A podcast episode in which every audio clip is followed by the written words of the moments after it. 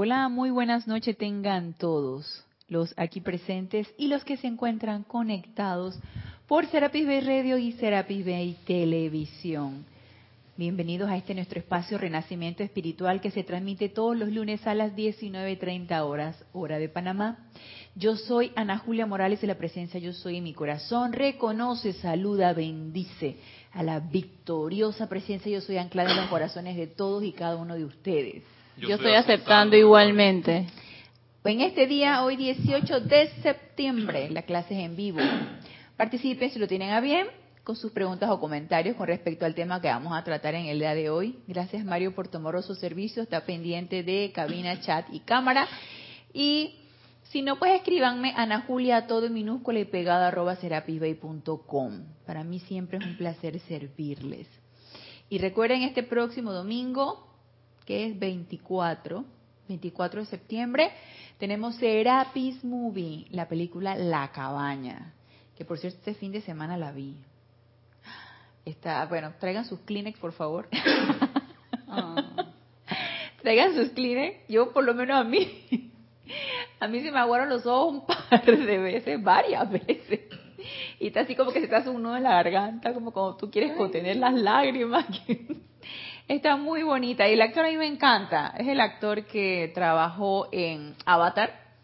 Sí, es el de Avatar y el que trabajó en, Pasajero, Passengers, con la Jennifer Lawrence. Es el mismo actor. Entonces, a, me gusta este actor. Así que eh, está muy conmovedora, está muy bonita, está muy transmutadora. Eh, y por supuesto que el objetivo de todo esto Serapis Movie y todas estas películas es aprender y que ampliemos el aspecto con el cual nosotros vemos lo que es el séptimo arte, lo que es, lo que es las películas, aprendamos un poco de eso y entre todos pues veamos los diferentes puntos de vista aplicándolo a la enseñanza. Ese es el verdadero objetivo de esto, aplicar todo esto a la enseñanza y ver qué provecho podemos sacarle para nuestro aprendizaje y nuestra expansión de conciencia, por supuesto. Así que los invito pues a que veamos todos juntos la película La Cabaña el, este domingo en el Serapis Movie. Así que, bueno, sin más anuncios, pues entremos en tema, entremos en materia. Ya terminamos de ver el aspecto de lo que es la mente divina, eh, la mente externa, el cerebro físico. Nos quedamos en la clase pasada acerca de lo que es el cerebro físico, todo este conglomerado de células de, que se interconectan unas con otras, estas redes neuronales que hacen una conexión para poder nosotros percibir una idea, poder ser creativos a través de pensamiento poder a través de esos cinco sentidos o seis sentidos, tomando en cuenta la intuición, eh, poder percibir desde el mundo externo, pero no para que el mundo externo nos interpenetre e incorporemos lo que nuestros sensores, que son nuestros sentidos, pueda haber percibido del mundo externo, sino todo lo contrario, sino que esa presencia yo soy, ese santo ser crístico a través de esos siete rayos que se proyectan a través de estos sentidos puedan ser irradiadores. Asimismo, podamos irradiar nosotros perfección a través de lo que vemos, podamos irradiar perfección a través de lo que escuchamos, podamos irradiar perfección a través de lo que sentimos, a través de lo que degustamos, a través de todos nuestros sentidos y seamos siempre positivos, positivos, seres irradiadores. Pero ya sabemos que desde el punto de vista consciente es así. Debería ser así. Si estamos lo suficientemente despiertos para que sea de esta manera. Que lo que nuestros sentidos puedan percibir sea motivo de irradiar perfección. No que seamos totalmente ajenos y, eh, e indiferentes a lo que sucede a nuestro alrededor, no, sino todo lo contrario. Tener los ojos bien abiertos, ver lo que puedan percibir nuestros sentidos, no aceptar la imperfección, sino por el contrario, transmutar esa imperfección a través de esos rayos que se deben manifestar si es que así lo permitimos y si es que damos el paso hacia toda circunstancia que nos pueda aquejar. Entonces ese es el verdadero objetivo, que este cerebro físico, esta mente externa, fuera la sirvienta de la mente divina. Porque de qué otra manera puede conectarse aquí en este plano físico esa presencia yo soy, ese santo ser crístico, ese cuerpo mental superior, de qué otra manera puede irradiarse, puede conectarse si no es a través de lo externo. ¿Y nuestro externo qué es? Nuestro vehículo físico, nuestro cerebro, nuestra mente externa. Eso es lo externo que se conecta con lo externo, pero es solamente un vehículo, es solamente un sirviente y nosotros, por alguna razón todavía no comprendida por mí, pensamos que era diferente y pensamos que podía ser diferente y de una mejor manera de como la había dispuesto nuestra presencia yo soy.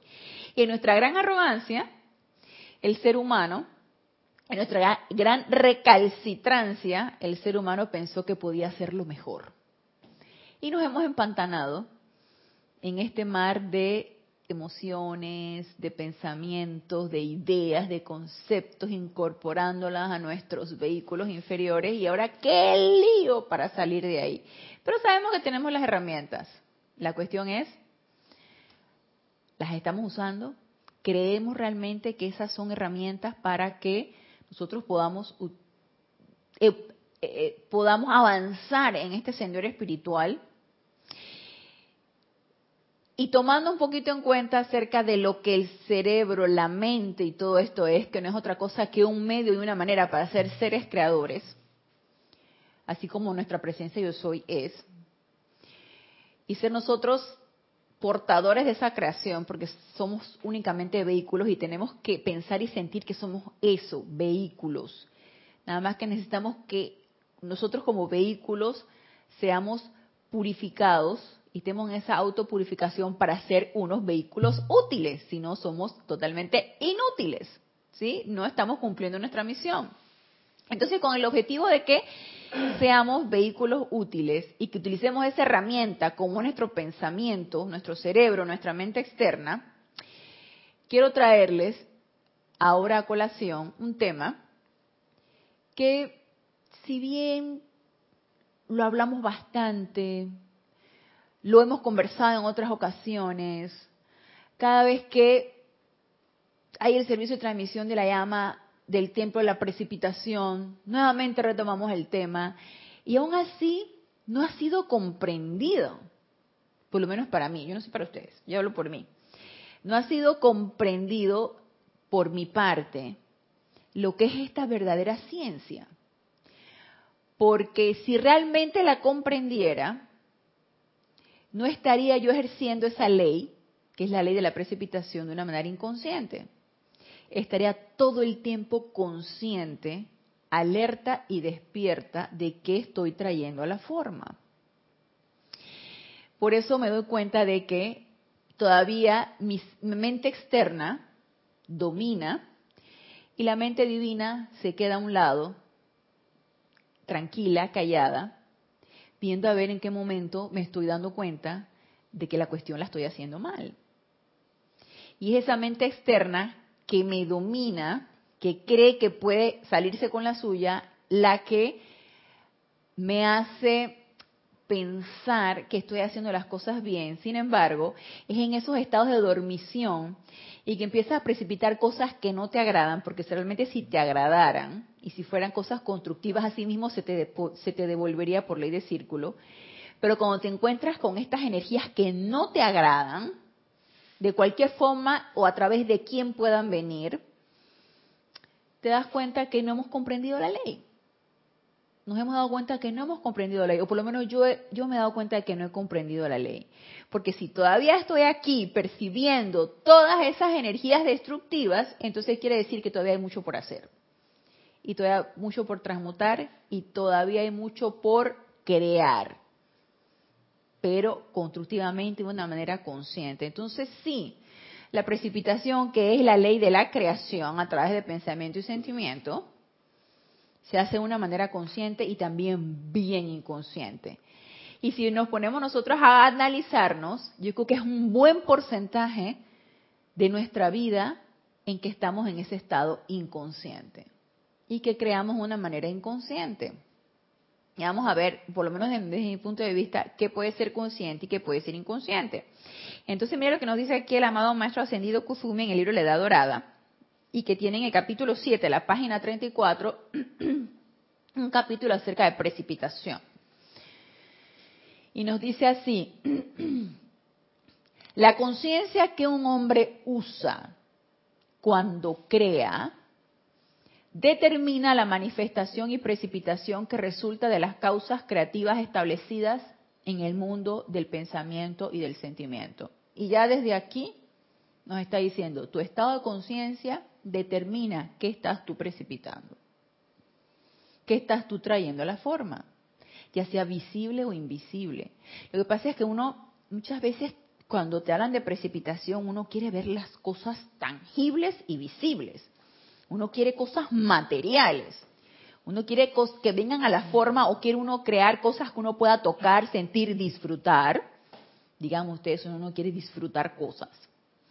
Cosas que se puedan tocar, cosas que se puedan saborear, porque uno le gusta, a mí me gustaría hasta precipitar un plato suculento, una comida suculenta, y decir que bueno, ahora quiero precipitar un suculento risotto de vegetales, por ejemplo. Nada está encendiendo estufa.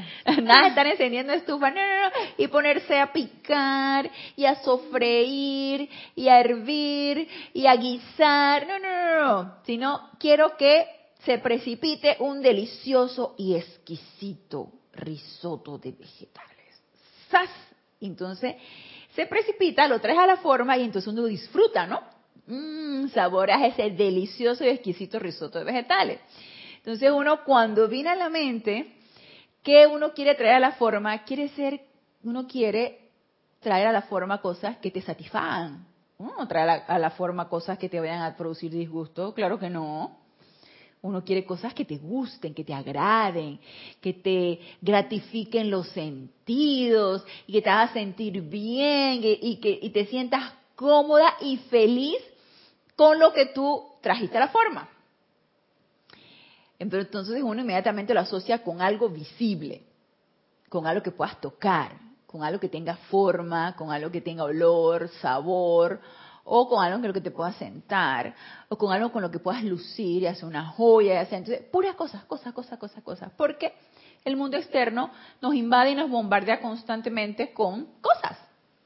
Entonces uno constantemente está pensando, ay, ¿cómo me gustaría tener tal cosa? Enciendes la televisión y te pasan eh, cualquier cantidad de propaganda, te pasan cualquier cantidad de de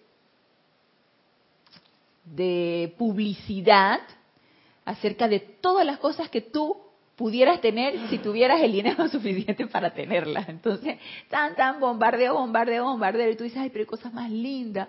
Ay, mira ese vestido, ay, mira ese reloj, ay, mira esos aretes. Entonces, si uno pasa por el mall, ni, ni, ni volteas a ver porque cada vez que tú vas a un almacén siempre va a haber un súper guapo o para los, para los varones una súper guapa modelo modelando algo que tú podrías tener. Llámese un reloj, llámese una camisa, llámese una, una joya, llámese algunos zapatos, una cartera, y tú ves a esta supermodelo en un, en una, en una, una foto modelando esa cosa preciosa que tú pudieras tener. Entonces, este bombardeo constante de cosas materiales es lo que uno percibe a través de nuestros sentidos y uno se deja sugestionar por eso. Entonces, tú piensas que tu verdadero objetivo de precipitación puede ser cualquier cosa de estas que te traiga gratificación a los sentidos. Ay, mira qué bonito se siente esta seda. Ay, mira qué bonito se ve este reloj. O te ves al espejo y qué bonito se ven estos aretes. Entonces, gratificación, gratificación, gratificación. Y cuando nos, nos estamos dando cuenta, que ese no es el verdadero objetivo de la ley de la precipitación, tú dices, pero ¿cómo? ¿Cómo es posible? Si yo como ser creador, así como el Padre lo es, podría precipitar todo lo que yo quisiera. Entonces ahí tú de una vez ves, ¿en qué estado de conciencia estás? ¿Estás en el estado de conciencia de algo que me satisfaga o estás en el estado de conciencia de algo que produzca un beneficio, no solamente para mí, sino también un beneficio en general? Y ahí es donde hay, está la disyuntiva de que en qué estado de conciencia estamos. El hecho de que tú quieras precipitar algo para ti no tiene nada de malo, para nada. Sobre todo si es algo que tú necesitas, hey, good. Entonces vamos a ponerle todo, vamos a invertir en toda la energía a través de los siete pasos de la precipitación para traerlo a la forma excelente. Pero eso no es suficiente. No es suficiente. Y no nos gusta saber que no es suficiente. Nos gusta pensar que con eso debería bastar. Aprender la ley y empezar a precipitar cosas que me satisfagan. Eso es un estado de conciencia. Eso no tiene nada de malo. No hay nada bueno ni malo. La mente es la que lo hace así. Entonces, no califiquemos, esto es malo, esto es bueno, no califiquemos, es simplemente un estado de conciencia. Entonces, nos dice aquí el amado macho ascendido Kuzumi, que la conciencia que el hombre usa cuando crea determina la manifestación de la precipitación que resulta de las causas creativas establecidas en el mundo del pensamiento y del sentimiento. Entonces, paso número uno, autoanalicemos en qué estado de conciencia estamos. La conciencia del maestro ascendido crea, según su clase, en belleza y perfección. Y la conciencia humana crea de la misma manera, de acuerdo a la cualidad general de la conciencia individual que usa la energía de Dios. Si sabemos que constantemente se nos dispensa esa energía y la utilizamos para qué? Para estar creando. Increíble, pero somos creadores constantes, porque constantemente nuestra mente está en actividad y nuestro cuerpo emocional también está en actividad, energizando lo que nuestra mente está captando o generando. Entonces somos creadores constantes. La cuestión aquí está en poner atención qué está generando mi mente y qué estoy energizando con mis sentimientos. Entonces, nos dice que la conciencia humana crea de la misma manera, de acuerdo a la cualidad general de la conciencia individual que usa la energía de Dios. Y yo aquí me quedé pensando, mm, puede ser que una manera consciente de crear es estar alerta, estar pendiente de qué está generando mis pensamientos, de qué está energizando mis sentimientos y qué estoy trayendo a la forma. Eso es una manera consciente. Mm, sí. Y una manera inconsciente es cuando no me doy cuenta lo que estoy pensando y lo que estoy sintiendo, pero sí se está enviando adelante. También podría ser. Pero yo lo vi desde otro punto de vista. Para mí, y esta es una manera de pensar mía, una creación consciente es cuando yo estoy consciente de la energía que se me está dispensando y estoy poniendo mi atención, ojo que digo mi atención, estoy poniendo mi atención en la presencia yo soy para hacer la voluntad de la presencia yo soy y traer a la forma lo que la presencia yo soy quiere traer a través de mí. Entonces dices que, ay no, eso como que no tiene mucha gracia porque entonces no voy a estar creando lo que a mí me gusta, sino lo que a la presencia yo soy se le apetece. Y entonces, por otro lado, a mi manera de ver, una creación inconsciente es cuando yo me desconecto de la presencia yo soy. Y miro afuera. Llámese porque quiero traer a la forma algo que me satisfaga, Puede ser ropa, puede ser comida, puede ser un vehículo, puede ser un trabajo, puede ser dinero, puede ser todo lo que uno quiera. Y la pregunta es, en el momento en que lo empezaste a pensar de que lo quieres traer a la forma, ¿te conectaste con tu presencia yo soy? ¿Eso es lo que la presencia yo soy quiere traer a través de ti? Y probablemente la mayoría de la respuesta sería no. La verdad no le pregunté a la presencia yo soy si eso era lo que ella quería. Eso es lo que yo quiero. Y estoy despierta. Estoy consciente de lo que quiero traer a la forma. Pero no estoy poniendo mi atención donde debe ser. Y a mi manera de ver, eso es una precipitación inconsciente.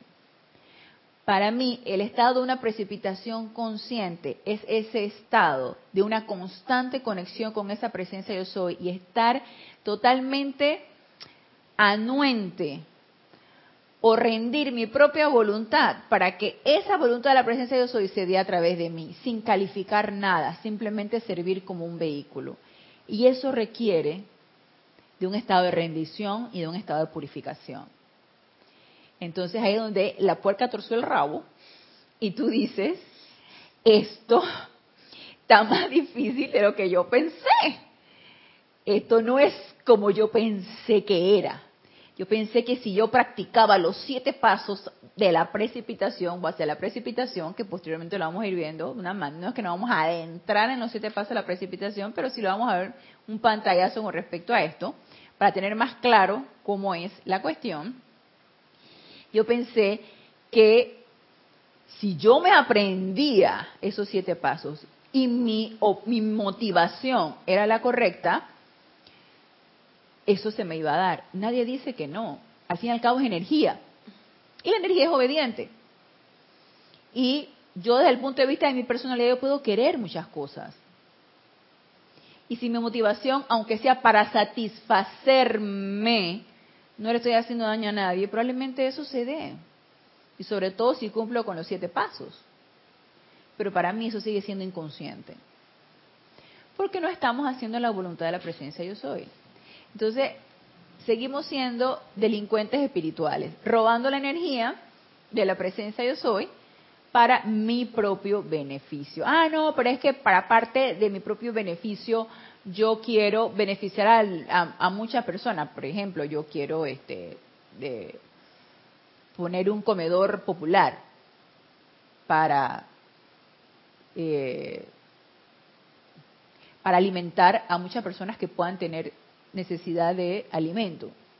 Y yo tengo los medios y tengo los medios económicos, yo quiero poner un comedor popular.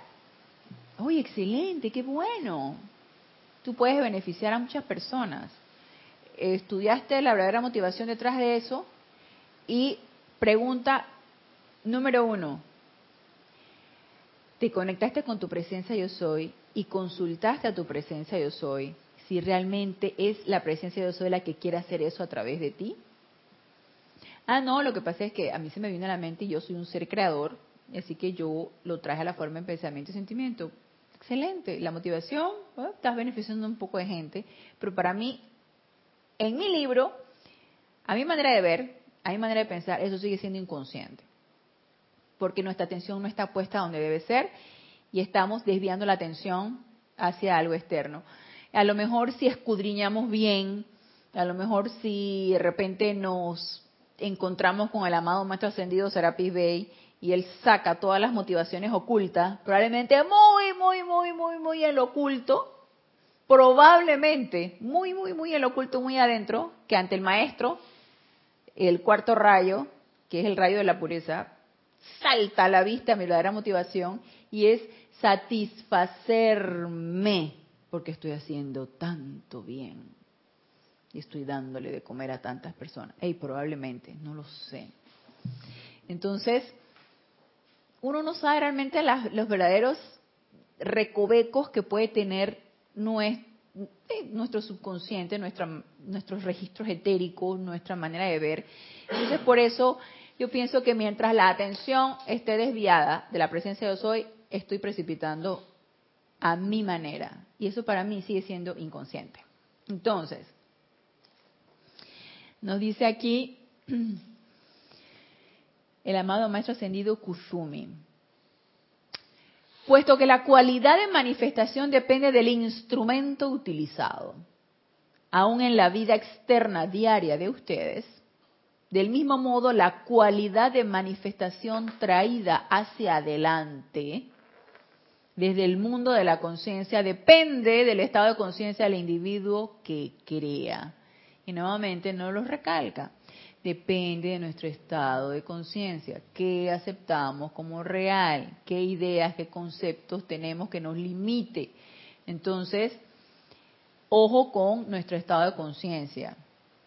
Cuando un individuo escoge entrar al mundo del fuego creativo y conscientemente toma la responsabilidad de poner en acción ciertas causas que producirán efectos, el estado de su ser, sus procesos de pensamiento y sentimiento, sus conciencias conglomeradas, consciente e inconsciente, inciden en sí sobre la forma manifestada.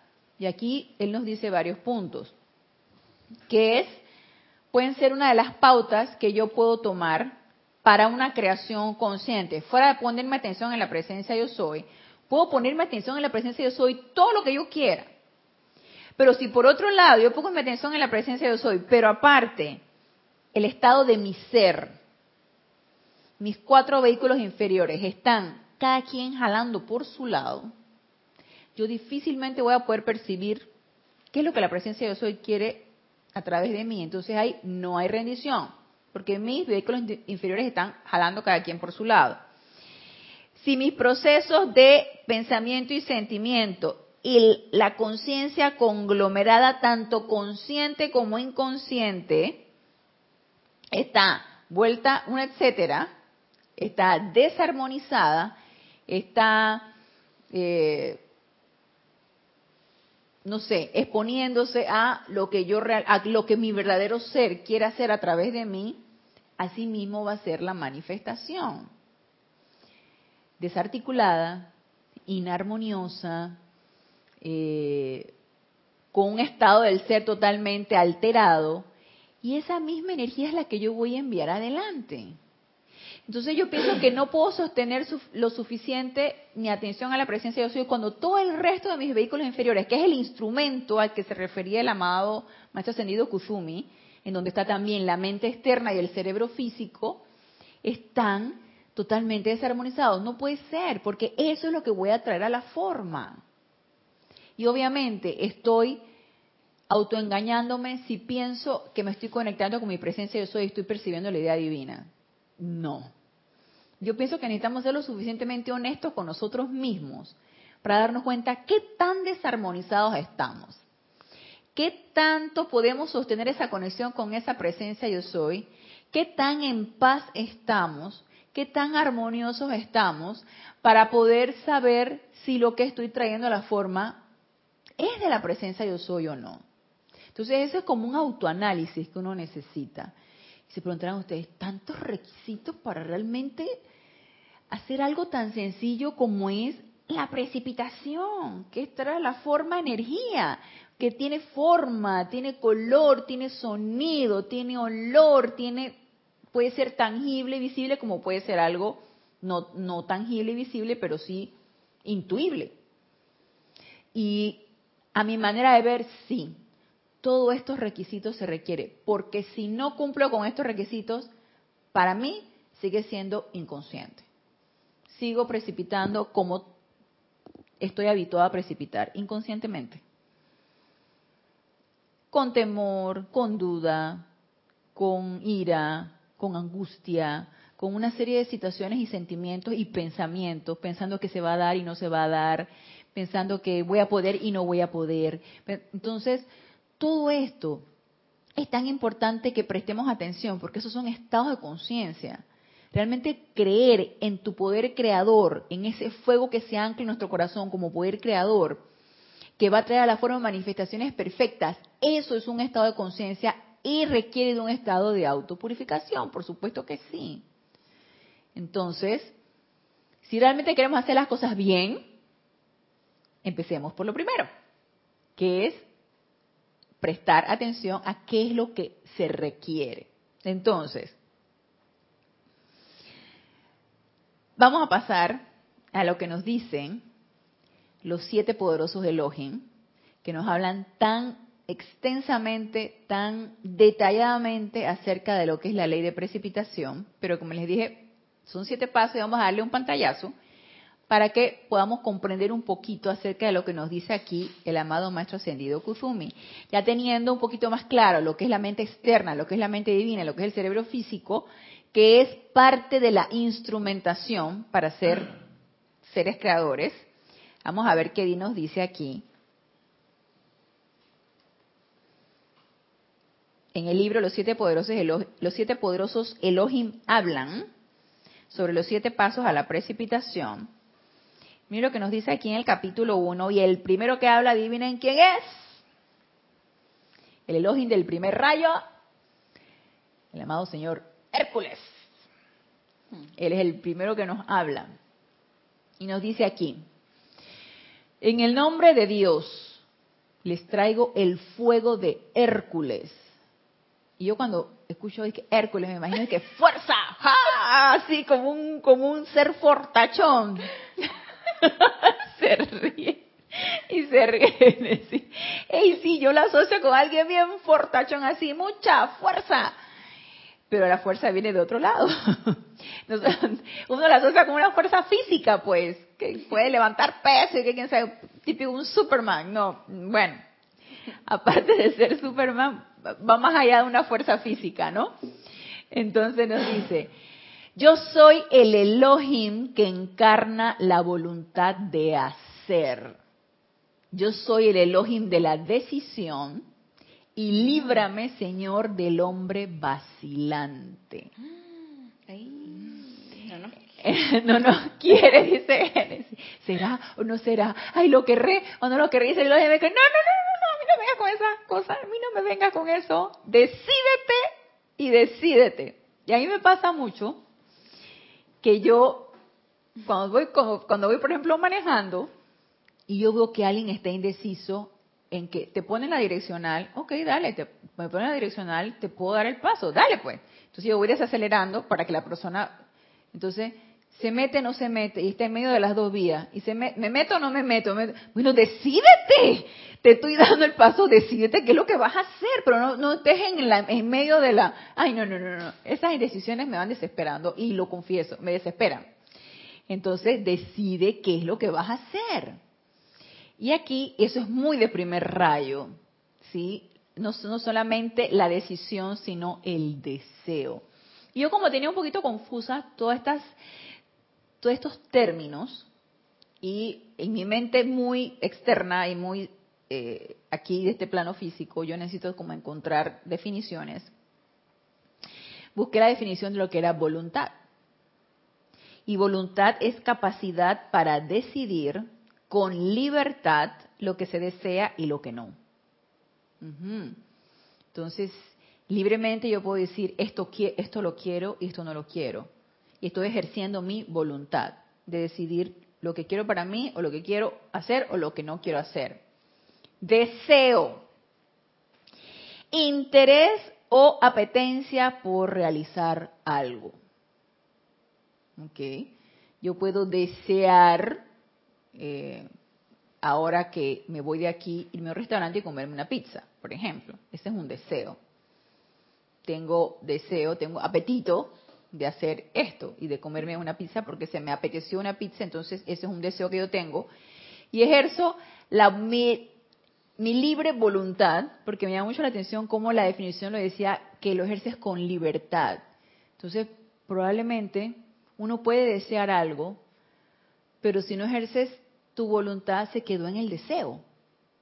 Porque yo ahorita después saliendo de aquí, yo puedo decir, me quiero ir a comprar una pizza y me puedo comer una pizza porque yo deseo eso. Pero, ¿y si no, no tomo ese impulso que es la voluntad? Se quedó en el deseo. Y muchas cosas se nos quedan en el deseo. a mí me gustaría tal cosa. Y se nos quedó en el deseo. Y no lo ejercí. No lo hice no lo llevé a cabalidad, se me quedó en el deseo. Y por otro lado, decisión, firmeza, seguridad o determinación de hacer algo. Entonces, puede ser en un orden. Yo puedo desear algo, que es el, como algo que se me apetece. Yo puedo desear algo decido hacerlo, ya, tomé la decisión. ¿Sabes qué? Hoy me quiero comer la pizza. Y entonces ejerzo la voluntad de ir, tomar el auto, irme al restaurante, comprármela y comérmela. Entonces estoy ejerciendo la voluntad de hacerlo y ya realizo la acción. Entonces todo esto es del primer rayo. Y cuando yo leí esto me quedé pensando, ¿Cuántas ideas, cuántas eh, proyectos, cuántas cosas por realizar se me quedaron a medio camino? Porque me quedé solo en el deseo. No me decidí ni tuve la suficiente voluntad para llegar a hacerlas. Se quedó solo en el deseo.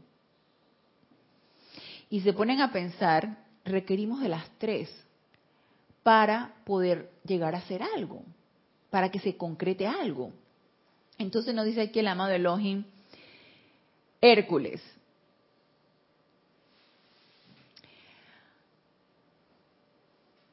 Sin esa voluntad de hacer, el logro no es permanente.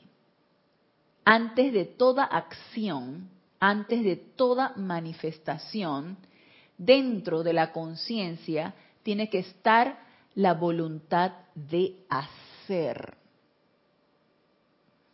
En el plan universal es mi privilegio y honor el encarnar el fuego, que es el entusiasmo, y la voluntad de hacer. Entonces me quedé pensando, mm, cuando tú ejerces la voluntad de hacer, le imprimes ese fuego necesario para llevarlo adelante. Porque como les mencioné, el deseo se me puede quedar en el deseo. Ay, es un deseo que para mí el deseo, aparte de pensamiento, es un sentimiento. Ay, tú deseas hacer algo. Todavía no lo has decidido hacer. Lo decidiste, ya te decidiste, lo voy a hacer. Pero entonces ese fuego que le imprime el que te lleva a la acción, y que aquí el elogio nos habla de entusiasmo, es el que finalmente va a concretar todo. Aquello que Dios tiene, ah, ok. En este plan universal, repito, es mi privilegio y honor el encarnar el fuego, entusiasmo y la voluntad de hacer aquello que Dios tiene por objeto. Tengo el gozo, el privilegio y el honor esta mañana de traerles la presión de mi amor y la llama de mi corazón, de expandir sobre la frente de ustedes mi presencia, mi conciencia y la voluntad de hacer que Dios tiene por objeto. Entonces, si nos hace falta, nos hemos autoanalizado y se nos quedan muchas ideas, yo me confieso que a mí se me quedan muchas ideas en el proyecto nada más, se me quedan en el deseo, ya sabemos ¿qué es lo que necesitamos hacer? ¿A quién necesitamos llamar para que nos imprime ese fuego y ese entusiasmo? Y es el Elohim Hércules. Y él nos va a insuflar con ese entusiasmo, por ese fuego, para poder llevarlo a cabo. ¿Están ustedes contentos con lo que son? Nos pregunta el amado Elohim Hércules. Con lo que manifiestan hoy en día o hoy día, tú quedas pensando y que, hmm, puede que sí, puede que me gustaría hacer más cosas, puede que me gustaría servir más, puede que me gustaría ser más creativa, puede que me gustaría hacer más cosas constructivas. Uno se pone a pensar, estoy haciendo lo suficiente y casi puedo apostar que la mayoría de respuestas de nosotros sería no lo suficiente. Lo más probable es que no estoy haciendo lo suficiente. Estoy haciendo hasta donde me lleva el deseo. Pero todavía no me decido hacer lo suficiente. ¿Qué es lo suficiente? Cada quien investigue qué es lo suficiente. Entonces, para cada uno, ¿no? Están contentos con medio pan cuando podrían tener uno entero. Y eso me recuerda mucho a las palabras del amado Arcángel Miguel, Arcángel del primer rayo. Están contentos con medio pan cuando podrían tener uno entero. Ah, no es que el medio pan es muy rico, pero puedes tener el otro. Ay, pero todavía no me decido a tener el otro. Es que tengo este y con este, ¿sabes? Me siento bien. Está rico, me siento alimentada, me siento bien. El otro, eh, necesito, tú sabes, hacer varias cosas para poder tener el otro. Ey, entusiasmate por tener el otro pedazo también. Están contentos con vivir en medio de limitaciones y en cuerpos que se descomponen. Y allá me mató. Porque, porque, hey, como todo ser de primer rayo, es muy directo y muy duro lo que él nos dice. Y nosotros que conocemos la enseñanza y que empezamos a despertar un poquito más de lo que, de las ideas o los conceptos que las personas de afuera puedan tener, que aceptan como real que la muerte existe y que el cuerpo se tiene que incinerar o se tiene que descomponer y que la vejez existe y que las apariencias de enfermedad existen y que las apariencias de todo tipo también existen, es, es esa manera o, ese, o esa idea o ese concepto derrotista, que yo podría decir que es derrotista, el que probablemente nos pueda separar o es el estado de conciencia terrorista que terrorista, derrotista, perdón, no es terrorista, es derrotista. Ese estado de conciencia derrotista que puede tener la mayoría de las personas, el que nos puede separar de los que ya no aceptamos eso como real. Ya no me da la gana de aceptarlo, no me da la gana de aceptar que existen apariencias de escasez, que existen apariencias de sufrimiento, que existen apariencias de enfermedad. No quiero seguirlo aceptando. Y al enfrentarme conmigo misma, porque yo me enfrento conmigo misma, nada más que conmigo misma, al enfrentarme conmigo misma, yo he llegado al deseo y a la decisión de no seguir aceptando como real las apariencias. ¿Y qué es lo que entonces yo misma me digo? Hey, yo invoco. Yo de una vez invoco la presencia de yo soy porque es la única que me puede dar qué? El fuego y la voluntad de concretar la no aceptación en mi vida de cualquier tipo de apariencia. Pero mientras no tenga esa voluntad, todavía habrán periodos en que la acepte, en que no la acepte, en que diga tú no tienes poder y de repente me deje permear. entonces estamos en ese vaivén, ¿no? Estamos en ese péndulo. A veces sí, a veces no. ¿Y qué nos dice el Elohim Hércules? El Hércules, líbrame, Señor, del hombre vacilante. Entonces ya no quiero vacilar más. La verdad, y soy honesta, la verdad yo no quiero vacilar más. No quiero ya, bajo ninguna circunstancia, decir, ¿sabes qué? Ey, es cierto que las cosas no están saliendo bien. Mentira no están saliendo bien porque en mi estado de conciencia estoy aceptando de que las cosas salgan mal. Entonces, no, no me da la gana de aceptarlo. Entonces, nos dice, están contentos con vivir en medio de limitaciones y en cuerpos que se descomponen. Y la, la respuesta en mi caso es, no, no estoy contenta. Y por eso tengo el deseo y, la, y decidí no aceptarlo, me falta la voluntad. Sepan qué es lo que desean, sepan que es lo que desean lo que manifiestan. Entonces, ahí va implícito el deseo. Y tú dices, y ahí es donde tú dices, que, ah, si ya no deseo más las limitaciones, y ya tomé la decisión de no tener limitaciones, entonces ya me hace falta el paso para tener la voluntad de no aceptarla. Y la voluntad hermanos del alma, es divina. Mm. No se está tratando de voluntad humana. La voluntad humana no tiene sostenimiento. Yo puedo tener la voluntad de no seguir aceptando ninguna apariencia, pero mientras no se me insufle a través de mi santo ser crístico, de mi presencia yo soy, del Elohim Hércules o de cualquier ser de luz del primer rayo, ese fuego que me permite llevar adelante ese deseo y esa decisión, seguiré en este estado de vaivén. A veces sí, a veces no, lo acepto, no lo acepto, me dejo permear, lo transmuto y entonces estamos en ese juego y en ese rejuego. Es parte del entrenamiento y es parte del aprendizaje. Nadie está criticando esto, nadie está condenando esto. Somos seres humanos encarnados, es parte del aprendizaje y es parte de hollar nuestro sendero. Entonces nos dice, amados míos, hemos llegado al punto en que ustedes, que son los constructores de la nueva era, tienen que entrar a la ciencia de la creación. el desaliñado albur, así, la suerte, el albur, puede que sí, puede que nos toque, puede que no nos toque, y por favor ya, uno ya no puede hablar de eso. Ahí puede que me toque, puede que no me toque, eh, depende de la suerte. No, eso no existe.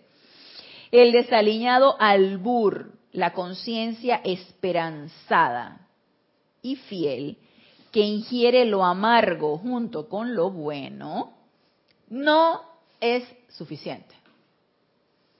es un albur? Un, un albur es algo así como,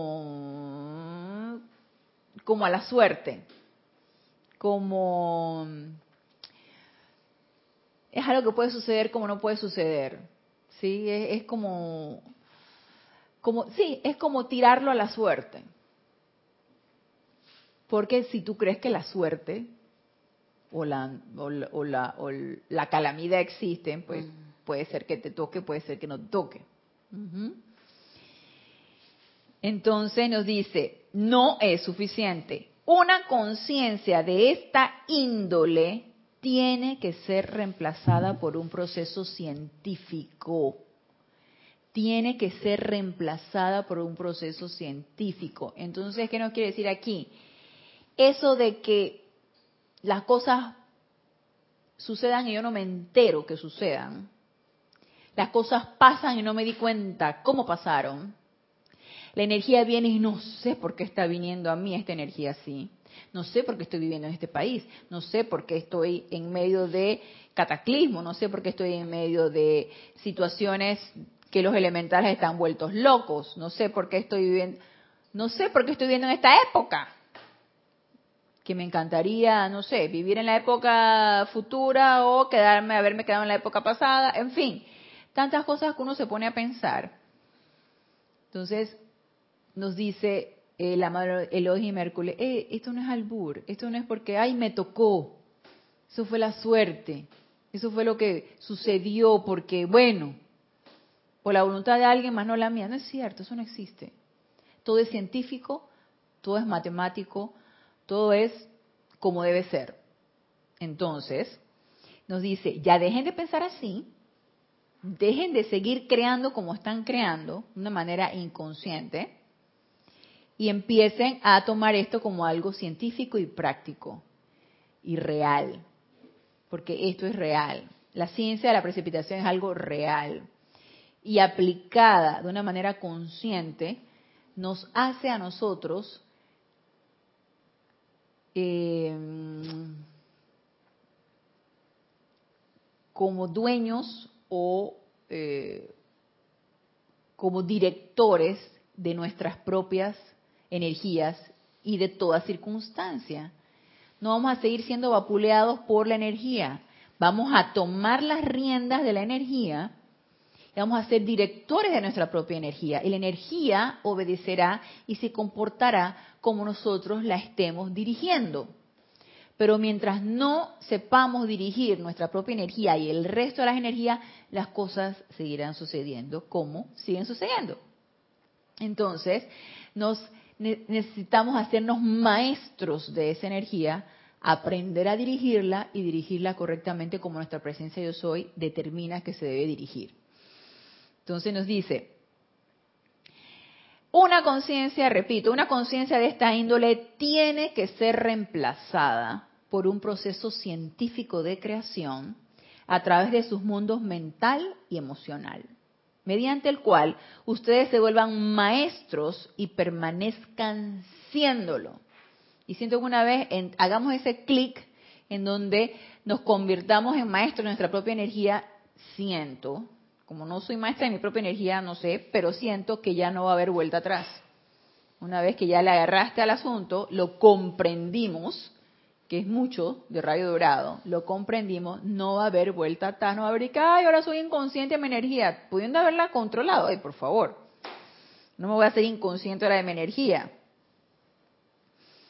Entonces, podrán ustedes canalizar por nosotros dentro del mundo de la forma esas ideas y patrones que crearán el núcleo de la edad dorada permanente que su gran maestro, amigo y padrino Saint Germain tanto desea que se manifieste.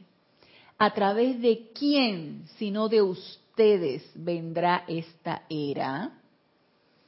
Actualmente las únicas personas encarnadas a través de quienes Saint Germain puede trabajar son ustedes, que le han amado y servido a través de los años. Ustedes son la puerta abierta. Y no es casualidad que no existe, sino causalidad que el Elohim nos esté hablando hoy a nosotros, que estemos nosotros escuchando estas palabras, que estemos nosotros percibiendo esta energía, porque precisamente esto es con nosotros, no es con los que recibieron esta clase el 5 de septiembre de 1954, que también fue con ellos, pero también en el 2017 esto es con nosotros. Entonces, es a través de nosotros que elegimos en los ámbitos internos con el Maestro Señor Saint Germain servirles y ser esa puerta a través de cual se pueda precipitar lo que se requiera. ¿Qué se requiere? Y no sé. Lo que se requiera. Expansión de la enseñanza, transmutación de toda la energía. Tenemos una idea de, pero más que todo, realizar nuestra razón de ser. Que cada uno necesita ponerse en contacto con su presencia de yo soy y que nos devele cuál es mi razón de ser, nuestra naturaleza divina, excelente. Entonces empezar a realizar esa naturaleza divina. Por tanto, nos dice el... Ah, ok, dice, ustedes son, iba a saltarme ese pedazo, pero nos conviene escuchar este pedazo. Ustedes son la puerta abierta. ¿Han pensado a cabalidad al respecto? Esto quiere decir que la mente de ustedes la mente, lo que estuvimos nosotros estudiando en las clases pasadas. Esto quiere decir que la mente de ustedes es un canal a través del cual tendrán que bajarse las ideas que llenan el ámbito donde él mora, donde el amado más descendido Saint Germain mora. Y entonces, a través de la mente de ustedes, vitalizada por sus sentimientos, dichas ideas tendrán que ser precipitadas en expresiones manifiestas que sean una bendición para con la vida. Y con esto me puse a pensar, que no lo había pensado la primera vez que lo leí, y después lo releí, y tampoco lo había pensado, y ahorita de repente se me vino a la mente, que ese ha sido, fue y será nuestro objetivo en esta encarnación servirle al amado Maestro Ascendido Saint Germain y precipitar lo que Él quiere que nosotros precipitemos. Dice, ay no, así no, así no quiero la la precipitación, porque entonces solamente lo que el Maestro Ascendido Saint Germain quiera. Ay no, eso no tiene mucho chiste. Pues fíjense que sí. Se me hace súper interesante esto, porque descubrir esa incógnita cada vez nos va acercando más al deseo a la decisión y a la voluntad de hacer. Entonces, amada presencia de yo soy, descarga en mí ese deseo de servir a lo que he venido a servir. Descarga en mí esa decisión, de tomar esa decisión de servir a la causa y dame la voluntad necesaria para poderlo hacer. Pero obviamente eso requiere de una verdadera honestidad con nosotros mismos si realmente eso es lo que nosotros queremos. Ya el Elohim nos lo está diciendo, Oye, ustedes han venido a esto, ustedes son la puerta a través del cual se va a descargar todo esto. O por lo menos seremos los que iremos abriendo la trocha, ¿no? Iremos despejando el camino para los que vengan, lo encuentren un poquito más fácil de transitar. Ey, no lo sé, no lo sé, pero por ahí siento que va la cosa. Entonces, Dichas ideas tendrán que ser precipitadas en expresiones manifiestas que sean una bendición para con la vida. Por tanto, habrá que entrenarles la mente, nos dice el Elohim Hércules, en el uso de los poderes que constituyen los dones de los Elohim. Síganme ahora de cerca, por favor. Y ahí se me, me acordé, de síganme lo bueno. Dice Elohim, síganme ahora de cerca, por favor. Y acto seguido nos habla de los siete pasos a la precipitación. Los siete, son siete los pasos para la precipitación que hay en toda creación, en que los poderosos Elohim invierten sus llamas séptuples y rayos. siete procesos consecutivos. Cada uno de nosotros, cada uno de los Elohim, encarna el uso magistral de uno de tales pasos. Y no es que el resto no sepa el resto de los otros pasos, es que simplemente ellos, por afinidad, se han hecho especialistas en cada uno de los pasos, pero todos son maestros de todo. Primero, antecediendo a toda manifestación viene el deseo. Como les había comentado anteriormente, deseo en este momento comerme un pay de manzana con un helado de fresa arriba. El pay de manzana tibio, que lo haya metido al microondas y entonces un helado de vainilla arriba. Que Ana, nada más piensa en comida, ese porque tengo hambre. A lo mejor tengo hambre y por eso estoy pensando en comida. Pero tengo el deseo, de repente se me antojó un pay de manzana bien rico, calientito, con un helado de vainilla arriba para que se empiece a derretir. Eso se me hace delicioso. Eso es un deseo. Todavía no he decidido que lo voy a comer, o que lo voy a comprar, o que lo voy a, a comer todavía. Por lo tanto, no lo he decidido, y no he ejercido la voluntad de hacerlo. Se me quedó en el deseo. Así como se nos quedan muchas cosas, se nos quedan en el deseo. Y a veces me pregunto, ¿por qué se nos quedan en el deseo? ¿Será que pensamos que somos incompetentes para llevar a cabo la acción? ¿O no lo deseamos lo suficiente? ¿O no ejercemos la voluntad suficiente? En fin, pienso que cada uno necesita como autoanalizarse, ¿por qué se te quedan en el tintero tantos deseos? Ok, entonces nos dice, antecediendo a todas las actividades del mundo externo de la forma, también ustedes primero desean. Claro, yo deseo mi pay de manzana con mi helado de vainilla arriba. También ustedes primero desean y luego toman la decisión de usar su vida para esforzarse por exteriorizar algún patrón o plan. Ese esfuerzo requiere de voluntad. Ese es el fuego, ese es el entusiasmo del que nos hablaba el amado Elohim Hércules. Y nos dice, yo represento esa actividad para con los Elohim. Y antes de pasar al segundo paso, mire lo que nos dice aquí el amado Elohim con respecto a la importancia y el poder de la voluntad. El hombre tendrá todo aquello por lo cual exprese su voluntad. ¿Por qué? Porque se imaginan que el hombre tendrá todo aquello por cual exprese su voluntad. Y estamos hablando no de la voluntad que yo quiero, yo quiero, y, la voluntad humana, ¿no? Ay, a mí se me antoja tal cosa, yo quiero tal cosa. De que se nos puede dar, se nos puede dar, sobre todo si estamos ahí persistentes. Y es energía, la energía es obediente y toma forma y yo lo, lo, lo pienso, lo siento y lo traigo a la forma. Pero no es de esa voluntad que está hablando el amado de los Hércules. Está hablando de la voluntad divina y nos dice, el hombre tendrá todo aquello por lo cual exprese su voluntad ya que la voluntad es el poder magnético de la deidad en el corazón que invoca y le trae al hombre lo que desea. Entonces ya aquí nos lo está explicando. La voluntad es el fuego. La voluntad es ese poder magnético y nos lo dice, es el poder magnético de la deidad en el corazón que invoca y le trae al hombre lo que desea.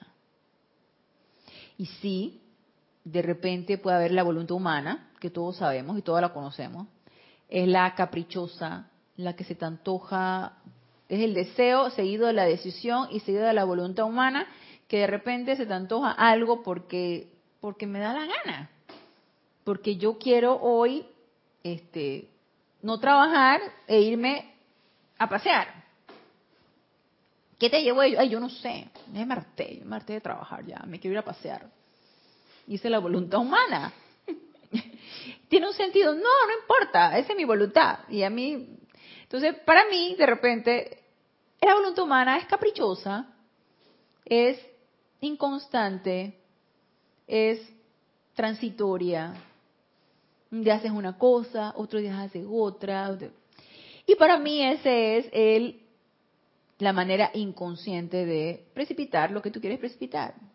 ¿Por qué? Porque estás muy al vaivén de lo que está a tu alrededor. Ay, el día está tan lindo. Mira este sol. Hoy no quiero trabajar.